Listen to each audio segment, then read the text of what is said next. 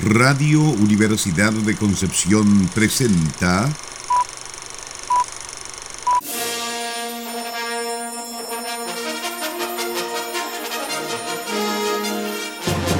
De película.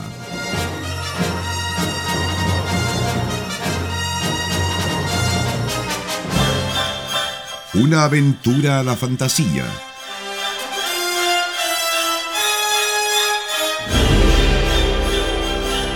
un paseo por las imágenes que guardan tu memoria.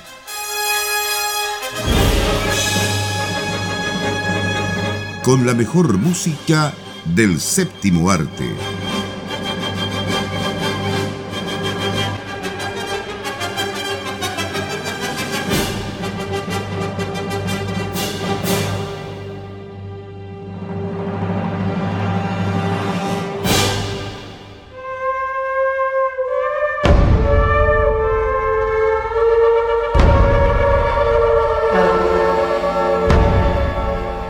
Muy bienvenidas y bienvenidos a otro capítulo más de película acá en Radio Universidad de Concepción 95.1 FM y en www.radiodec.cl nuestra señal a través de internet para todo el mundo. ¿Cómo está, chiquillos? Sarita, Nicolás, gusto saludarlos. Yo estoy súper, hoy día amanecí bárbara. Hélico me siento, no, me siento como, como violenta, pero me siento con, con aire de conquista y de venganza. Esa es la verdad. Es justamente como. Yo me siento así como un poquito, un poquito animal. ¿Ah? Bestial. Un bestial, claro, justamente. bueno, vamos, como, como comentábamos a nuestros auditores, ¿cierto? Estamos, estamos dando un poco de pista de la película que vamos a revisar hoy día, que es una película que está, hace poco que estaba en, está en cartelera, no sé si está todavía, pero eh, hasta hace unos días atrás estaba en cartelera. Eh, una película que nos trae nuevamente, ¿cierto?, estas eh, frías tierras de allá del norte. Tal cual. Ese es el nombre de la película, El hombre del norte. Estamos hablando de la última producción dirigida por Robert Eggers, un realizador que ha dado bastante que hablar en los últimos años parte de una generación de cineastas que ha sido bastante propositiva eh, y bastante renombrada en el último tiempo. Eh, y que en este caso llega con su tercera entrega. Eh, si ha escuchado hablar antes de La Bruja, por ejemplo, del año 2015, o más recientemente de El Faro, en 2019, seguramente ya sabe de quién estamos hablando. Em, y hay un cierto patrón, podría decirse, eh, dentro de las producciones de Robert Eggers, porque si se fijan, eh, cada una de ellas tiene una ambientación que nos lleva hacia el pasado y cada una de ellas tiene en mayor o menor medida un cierto eh, rasgo de misterio. ¿no? Quizás esta es la más diferente de las tres, es evidente que le está dando un golpe de timón respecto de sus carreras pero eh, de todas maneras conserva algunos rasgos comunes con sus películas previas. Y hay que decirlo desde ya. Eh, estoy revisando si es que está todavía en cartelera, lo confirmo más tarde, pero en cartelera, en el cine o no en el cine, desde mi punto de vista, es una de las películas de este año que hay que ver. De todas maneras. dice Antes de darle el paso, Felipe, muy brevemente quiero señalar que que claro, como, comentaba Felipe y como comentaba Nicolás, está el nuevo filme de Robert Eggers, pero que es bastante divisivo, la verdad. O sea, como que veníamos con un, un, sello de este director después de ver La Bruja, después de ver El Faro, y ya cuando llega The Northman, que a mí personalmente me gustó muchísimo, se produce este, este fenómeno de que al tratarse de una producción con mucho más presupuesto detrás, claramente este es como acercar un poco el trabajo de Eggers ya más a las masas, entre comillas, eh, como que hay un montón de gente que no le gustó, ya sea porque por un lado estaban esperando algo como la serie Vikings, por ejemplo, porque se hizo mucho marketing de esta película como que era una película de vikingos, y quiero decir el tiro que esto es una historia más íntima, para que no, no piensen que se van a encontrar con una gesta épica, con barcos en el mar, no, no se trata de eso, se trata que se centra mucho en los personajes.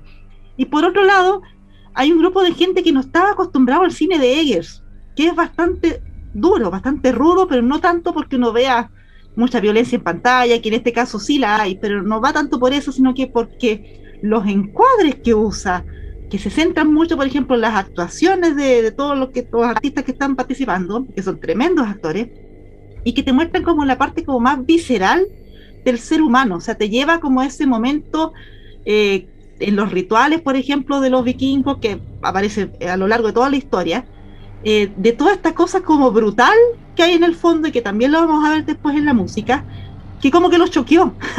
siento yo que como que no estaban, no, no esperaban eso, esperaban otra clase de cine, se encontraron con, lo, con el sello de Robert Eggers, porque por ejemplo me acuerdo vagamente eh, La Bruja, hartos momentos que eran bastante rudos, por ejemplo cuando estaba el niñito teniendo como esta revelación mística que era, estaba en éxtasis al final, y uno decía, esto uno no lo ve en el cine de masas, digamos.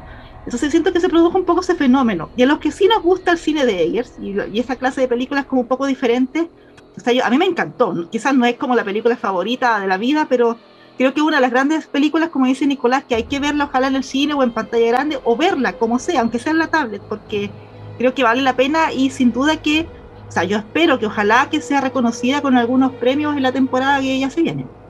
Es, eh, creo que casi imposible eh, no hacer la comparación, como decía Sara, eh, con la serie, por ejemplo, de Vikingos, que, que tuvo bastante éxito además.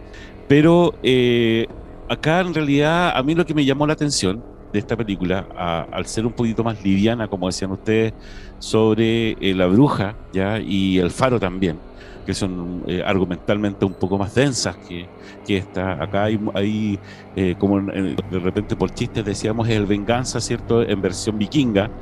pero obviamente tiene un trasfondo también histórico, que uno de repente puede, puede ir viendo cómo eran sus costumbres también.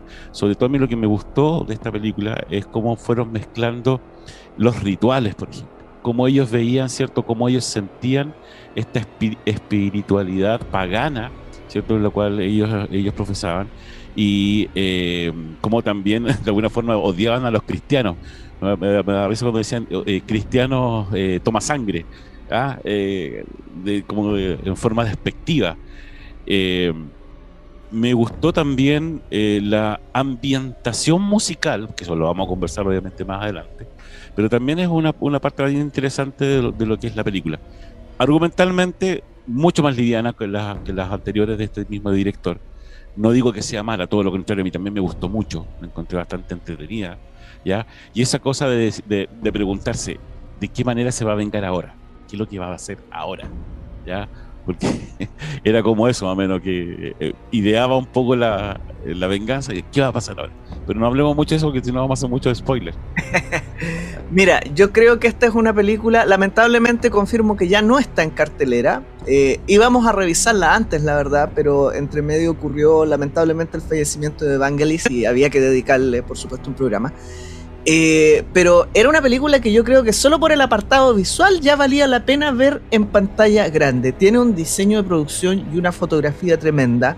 Sí, a diferencia de las películas anteriores de Eggers, es bastante más lineal. Eh, a grandes rasgos lo que tenemos acá es la historia en la que se basó la tragedia de Hamlet. De hecho, el protagonista se llama Hamlet. Eh, entonces eso ya dice bastante.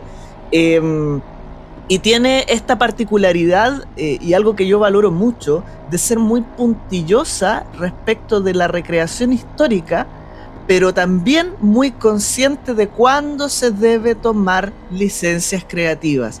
Entonces es difícil encontrarle el punto débil en ese sentido esta película, a menos que uno sea, pero rotundamente purista. Y justamente eh, lo que plantea Felipe, o sea, cómo están representados los mitos, eh, la experiencia de la espiritualidad, eh, la vida cultural, que, tal como decía Sara hace un momento, es bastante brutal y, y, no se molestan, digamos, en esconderlo.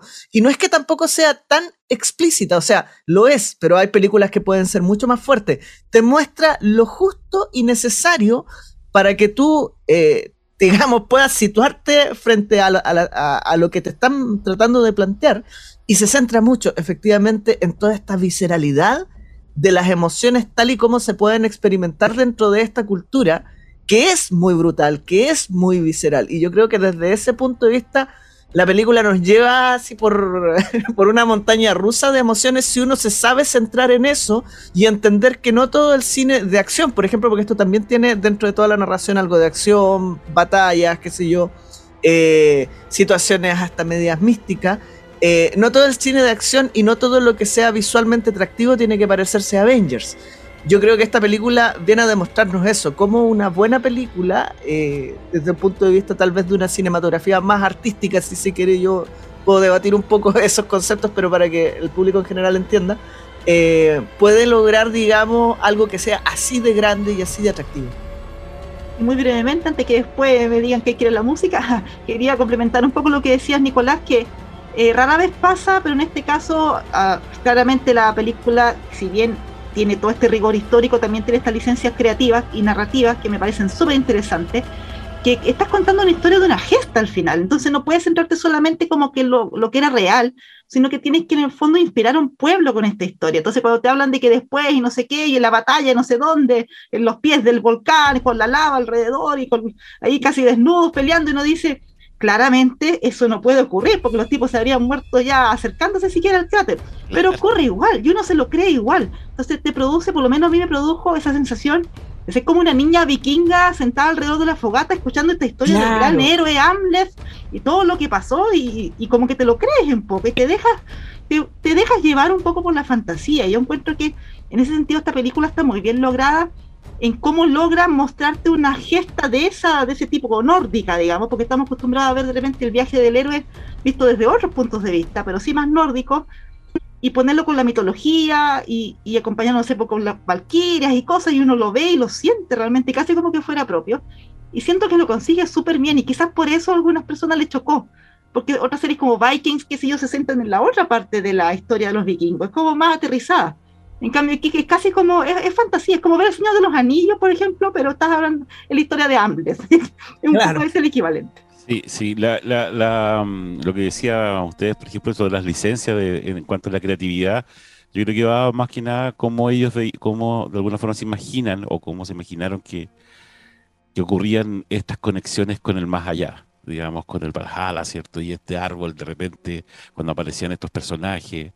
Eh, yo creo que por ahí va también un poco el, el, el, ah, crear, el cómo poder mostrar en la pantalla, visual y sonoramente, ¿cierto? Estas, estos rituales y estos, eh, estas conexiones ancestrales con, con sus antepasados. ¿Vamos a la música? Vamos a la música. ¿Quién es nuestro invitado, Nicolás? Robert Eggers había trabajado sus dos películas anteriores con Michael Corben, canadiense, y de alguna manera había definido un sonido para sus películas. Yo diría que este sonido se mantiene, eh, que él ya planteó una estética musical para este tipo de producciones, sin embargo cambió. Cambió a sus realizadores, cambió a sus compositores y en esta ocasión tenemos en la musicalización de The Northmen a Robin Carolan y Sebastian Gainsborough. Vamos a la música.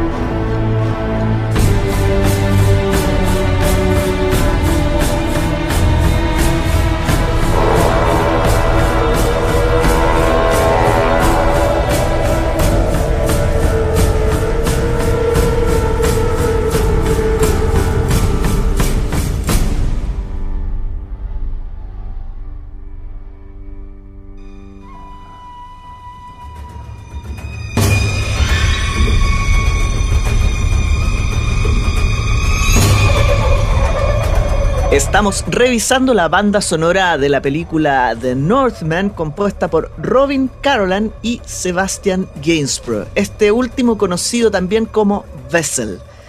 Em, dos compositores que de todas maneras están involucrados con Eggers eh, desde, desde otro plano, digamos. O sea, la producción, si bien los compositores no vienen del mismo lado, la producción viene más o menos del mismo lado y además Robin Carolan había trabajado previamente con Björk. Björk que tiene un. Yo diría que es casi un cameo acá, porque se la publicitaba mucho como, como un personaje que iba a estar dentro de la película, pero es una escena en particular donde aparece. Y la verdad es que hay muchos actores que tienen eh, participaciones bastante escuetas en esta película y se centra mucho más en el personaje central que es Hamlet. Ah, por ahí quizás Anya Taylor Joy también con una participación más importante, Nicole Kidman, eh, pero la mayoría de los otros personajes son de casi debut y despedida a lo largo de la trama. Literal, debut y despedida, pero no, no, no podemos dar muchos spoilers. Bueno, en mi punto de vista, si después usted puede entrar ya como en la teoría del asunto, la teoría y la técnica de la música, eh, qué tremenda banda sonora, o sea, después cuando uno la escucha por sí sola, igual te transmite esta sensación como gutural, como visceral, como es como en ese sentido, The Northman es pesada más que nada como en emociones, siento yo, en las cosas que te provoca, en mostrarte como, como decía, por ejemplo, la actuación, ahí en primer plano los actores mandándose un monólogo tremendo, que igual es como bien teatral, recuerda de repente un poco lo que hacen después con el trabajo de Shakespeare. Eh, y la música también acompaña eso, o sea, sonido unos coros, unos sonidos súper bajos, como que no hay un, tanto melodía, de repente unas percusiones, y todo eso en realidad lo lograron los compositores porque trabajaron con, un, eh, con una cantidad, un abanico de instrumentos de la época, así asesorados por arqueólogos, etcétera, bastante limitado, a pesar de que igual después se apoyaron con un grupo de, un ensamble de cuerdas, por ejemplo, un coro, qué sé yo, y un grupo de percusionistas, pero en principalmente usaron instrumentos de la época o que sonaran más o menos como lo que supone que sonaba eh, en esos años. Y otras cosas más raras, como de repente una tabla con una cuerda que le hacían girar y que supone que usar en rituales y decirle a los violinistas, toquen cómo sonaría eso. Entonces, igual les presentó bastantes desafíos en ese sentido, pero yo creo que todo eso ayuda a crear esta atmósfera que es como un poco alienígena para nosotros. O sea, a pesar de que hay cosas que uno puede reconocer, hay algunos sonidos que son como bastante atmosféricos, como digo yo. O sea, como que ayudan a la trama, ayudan a generar estas sensaciones, creo yo. Y, todo esto apoyando esta idea brutal, visceral de la historia y de cómo está presentada en la pantalla. Yo quiero hablar antes de Felipe porque creo que él se va a explayar mucho en este punto. Eh, yo sospechaba que a él le iba a encantar esta banda sonora y algo adelantó. Y es por una razón muy simple. Bien decías tú, Sara, que acá hay eh, mucho instrumento de época y si bien está reforzado con instrumentos actuales, trata de dársele eh, preponderancia a este tipo de instrumentos. Que suene eh, como hubiese sonado una ambientación de época. A pesar que sabemos que es una fantasía, que es una ficción, etcétera, pero que al menos nos transmite esa sensación. y como decías también, mucha percusión, poca melodía, porque en el fondo lo que estamos escuchando y la sensación que me generó a mí, y por eso quería hablar antes de Felipe, es que esto es música electrónica con comillas instrumentos antiguos. Eso es la banda sonora de Northman y yo la encontré pero genial. Así que Felipe, dale, este es tu momento. Eh, sí, eso también lo conversábamos con Sara mientras hacíamos nuestra reunión de pauta antes, de, antes del programa. Esa es donde no estás invitado, Nicolás. Eh, justamente. Eh, sí, Ahora sé por qué tuve que esperar 10 minutos a que, se, conectaran. De hecho, yo le comentaba a Sara, decir, la ambientación que produce la, la banda sonora, ¿cierto?, de esta película, eh, tiene que ver mucho también con lo que ellos muestran, como yo les decía, es decir, eso de cómo imaginarse cómo podría ser eh, una conexión, ¿cierto?, con el Valhalla o con los dioses que eh, ellos con el cual, ¿cierto?, tenían sus rituales. Entonces, todo ese tipo de ambientación, hay una mezcla entre sonidos que realiza a lo mejor instrumentos acústicos como que lo que decía Sara, tratar de lograr, ¿cierto?, que los, violines, eh, eh, digamos, emularan este, este instrumento con esta cuerda con que daba vuelta. Pero eh, no podemos ser sordos ni ciegos y darnos cuenta de que hay elementos electrónicos también de por medio que te hacen, digamos, la, que hacen que estos sonidos guturales también de repente pueden ser demasiado bajos y a lo mejor no son creados por un hombre o no son creados por un instrumento acústico, sino que tienen que ser sintetizados porque tienes que de alguna forma, ¿cierto?, eh, eh, modular estas frecuencias. Entonces, eh, no hay melodías, como dices tú, hay mucha percusión, hay un coro también detrás que está reforzando en, ciertos momentos, ¿cierto? La, la, música, la, la, dramatización también sonora en, esta película.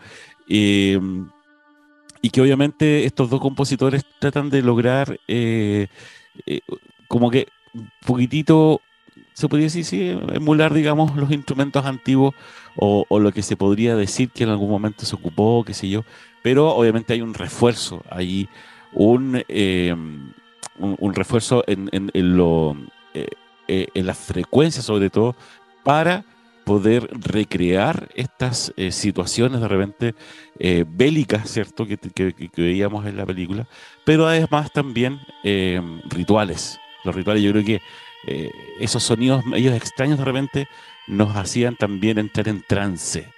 en un trance sonoro. No sé si me da la impresión que tú opinas lo mismo, Felipe, no sé tú, Sara, pero por ejemplo, a mí la escena final, eh, si bien funciona, la épica, digamos, y todo, me parece que desde el punto de vista creativo es quizás bastante convencional, como que musicalmente no sorprende tanto.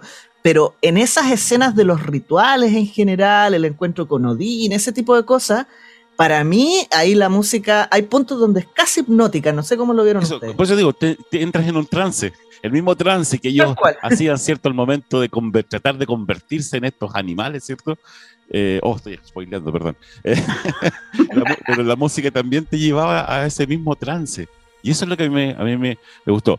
De hecho, con Sara conversamos, oye, esto se parece a música irlandesa, oye, esto incluso tiene tintes medio asiáticos, y esta otra parte se parece a la música del último de los moicanos hay, hay, en alguna parte hay, hay un tema que es muy parecido. Entonces, claro, Nicolás, como, dijo Nicolás, cierto, a lo mejor no llama mucho la atención en ciertas, eh, en ciertas partes el, soundtrack, pero sí en otras te, lleva a ese trance. Sí, yo concuerdo plenamente con eso del trance y de hecho siento que ahí es donde efectivamente la película más destaca, más impacta también. Ahí yo siento que como que uno se siente un poco violentado también como espectador, porque uno no está acostumbrado a que te lleven prácticamente en primera persona, estar al lado de dos personajes pasando por un ritual mágico, místico y, actuando como bestias y, son cosas que uno a lo mejor normalmente trataría de verlas como bien de lejitos, porque igual da susto, o sea, haber estado en esa situación eh, hay que ser como bastante valiente para pasar por esos ritos por los cuales pasaban antiguamente, o sea, hombres, mujeres, cada uno tenía que hacer cosas bastante, bastante más, como podríamos decirlo, más complejas que a lo mejor el, rito de pasar de la, a la adolescencia hoy en día, que básicamente es como nada, no tienes que hacer nada especial para pasar. La fiesta de 15. La fiesta, la, la, quinceañera. Pero sí, concuerdo plenamente con el tema del trance en la música y entiendo que también en algunos momentos es súper intencional, o sea, menciona a los compositores en alguna entrevista por ahí que la escena, hay una escena de batalla que de la invasión a una aldea, en que seguimos al protagonista en toda esta, esta invasión que es bastante, bastante dura. Y ellos pusieron un, una percusión de fondo, porque estaban pensando, o sea, ¿cómo hacemos esta música que no sea como la típica música, batalla, qué sé yo? Sino que dar esa idea también como, como de, qué está pasando por dentro, del trance en el que pasa el personaje. El berserker. claro, el berserker, tal cual. Eh, y ellos se acordaban un poco de la música de las tecno, de las discotecas, qué sé yo, que también está así como pum, pum, ese ritmo que aunque uno no esté bailando, que no venga llegando recién, como que te arrastra a entrar en trance con todo el resto de la gente. Entonces ahí ponen una percusión fija de fondo que es la que va acompañando y que, te, y que también te arrastra a ti como espectador a seguir toda la acción de esta, que, que arrasan la aldea y, en el fondo tú no, no puedes parar, tienes que dejar llevar sí o sí. Me atrevería a decir que incluso el BPM a lo mejor de ese, de ese track, digamos, en ese momento, es de 128. Capaz, pues si uno piensa como ya el más fino en los, en los tracks, uno empieza a encontrar esos detalles, pero sí, concuerdo en que la banda sonora en algunas partes a lo mejor es como más tradicional, pero estas partes más tribales creo que lograron muy bien capturar el espíritu. Bueno, no vamos a saber a ciencia cierta cómo era en esa época, pero siento que se acercan bastante según lo que a lo mejor cada uno puede tener en su, en su imaginación. Y a la expresividad sobre todo de la película. Pero qué mejor manera de corroborar lo que ir a la música, ¿no? Estamos revisando la banda sonora de The Northman Película de este año, 2022, dirigida por Robert Eggers, la música en esta ocasión compuesta por Robin Carolan y Sebastian Gainsborough.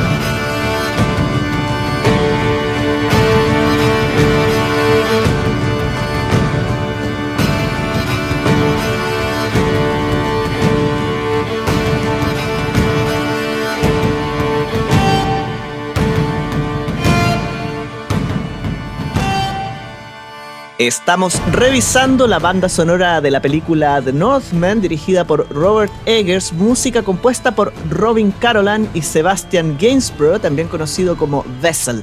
Esto es de película en Radio Universidad de Concepción, 95.1 FM y www.radiodec.cl, nuestra señal online y página web. Recuerde que ahí están las noticias del equipo de prensa, están también nuestros podcasts y nos puede escuchar también a través de diferentes redes como Podbean, como Spotify, como Apple Podcast.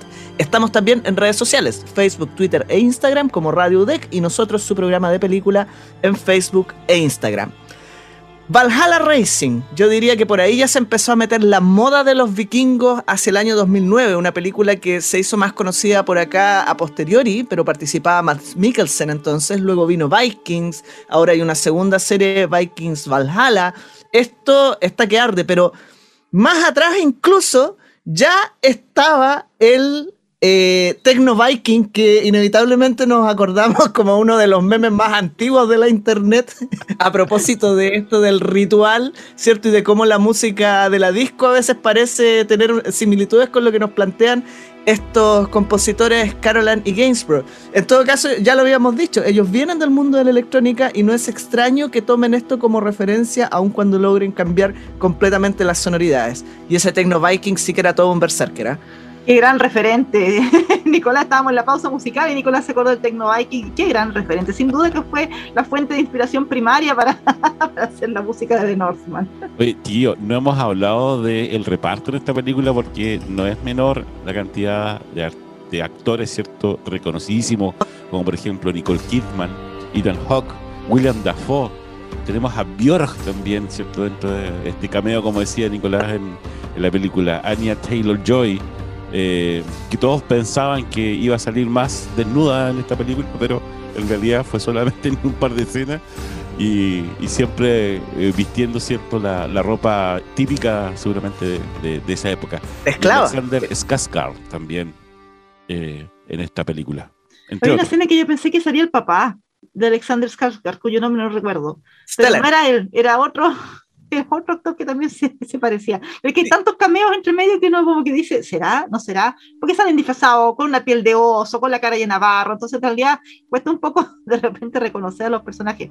Pero sí, bueno, eh, no sé por qué la gente podría pensar que Anya Taylor Joy iba a ser necesariamente tan desnuda en esta película.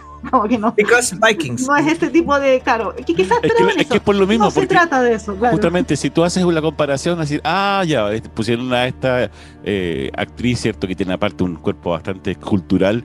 Y obviamente es como el iba a ser el, el gancho para atraer al, espectador, pero no fue así. Yo creo, que Anya Taylor hace rato que viene dando señas de que su carrera no va a pasar. No va por ahí. Y me encanta que la gente haya dicho, ah, les dijeron, ¿quieres ver a Anya Taylor Joy desnuda? Toma, aquí tienes vísceras.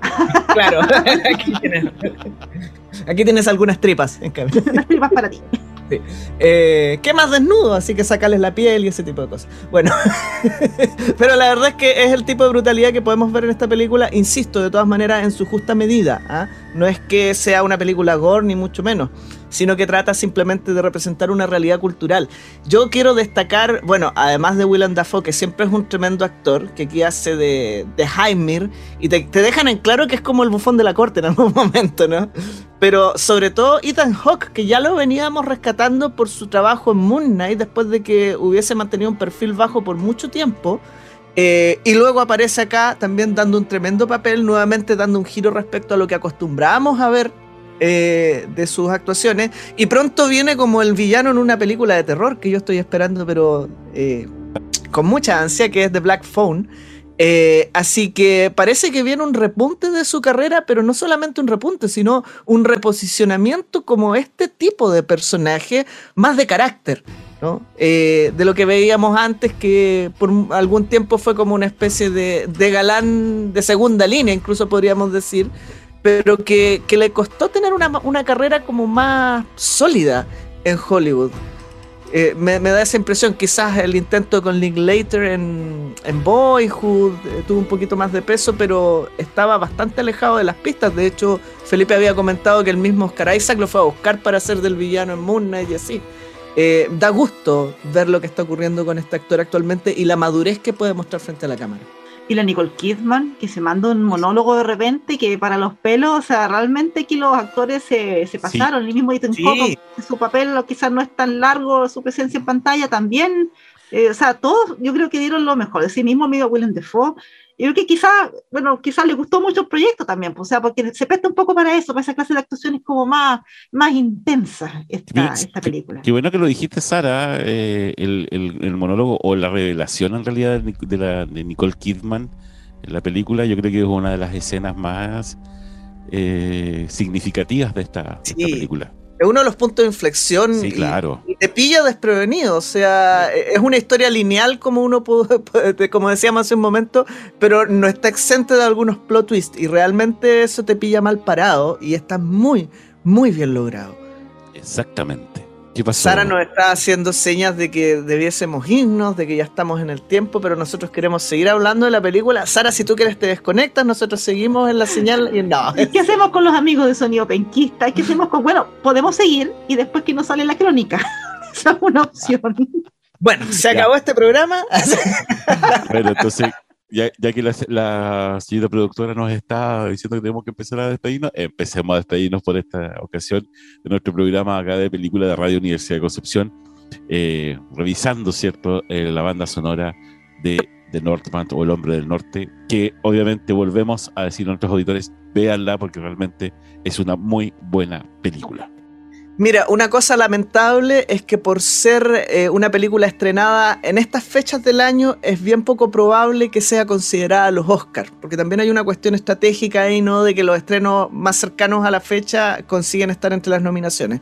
Ojalá no sea el caso, porque al menos un par de nominaciones merece esta película, más de un par diría yo. Sí, bueno, tú sabes lo que me importan en este momento los Oscars de...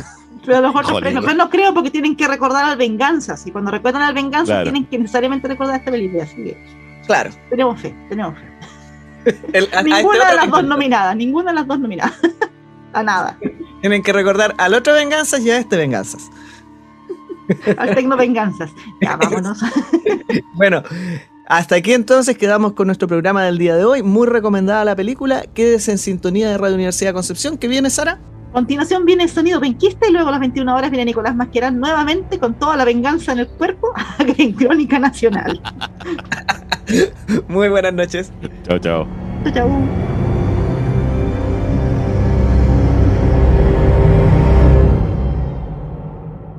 Radio Universidad de Concepción presentó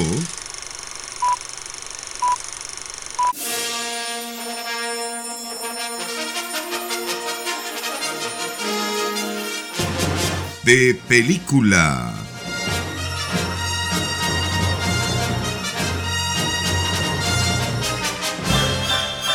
Una aventura a la fantasía.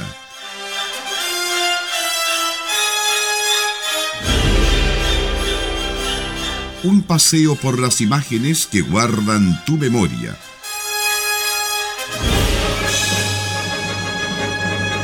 Con la mejor música del séptimo arte.